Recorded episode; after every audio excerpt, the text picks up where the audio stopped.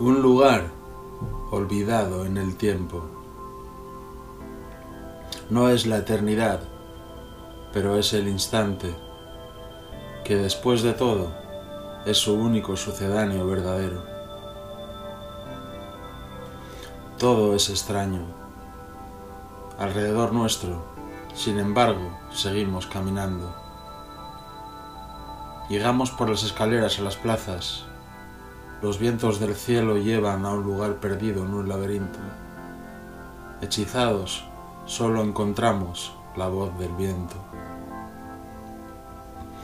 Mientras paseaba por las viejas calles del puerto, con la visión de un puro cielo azul en mis ojos. Nadie había seguido los pasos invisibles en la arena. Volvería a la tierra sombría que recuerdo en el rumor del ocaso. El ruido de las olas en la noche, la penumbra del crepúsculo. En el espacio exterior, año tras año, más allá de un gran vacío, en mis sueños, los recuerdos de mundos ocultos. El viento del norte en el pozo de las pesadillas es un sueño del ruido de un mundo desconocido. A menudo resuenan en mis oídos las músicas invisibles, canciones iluminadas de la luna, para vivir en la nostalgia de la memoria, para sobrevivir la vida. Añoro, con nostalgia de la memoria, alucinados sueños en el tiempo y en el espacio, que viven los años inmóviles desde hace siglos cerca del sol poniente.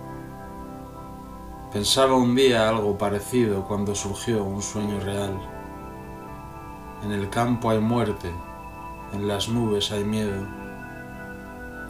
En la noche, aquella ciudad de luz aparece ante mis ojos majestuosa de extrañas maravillas.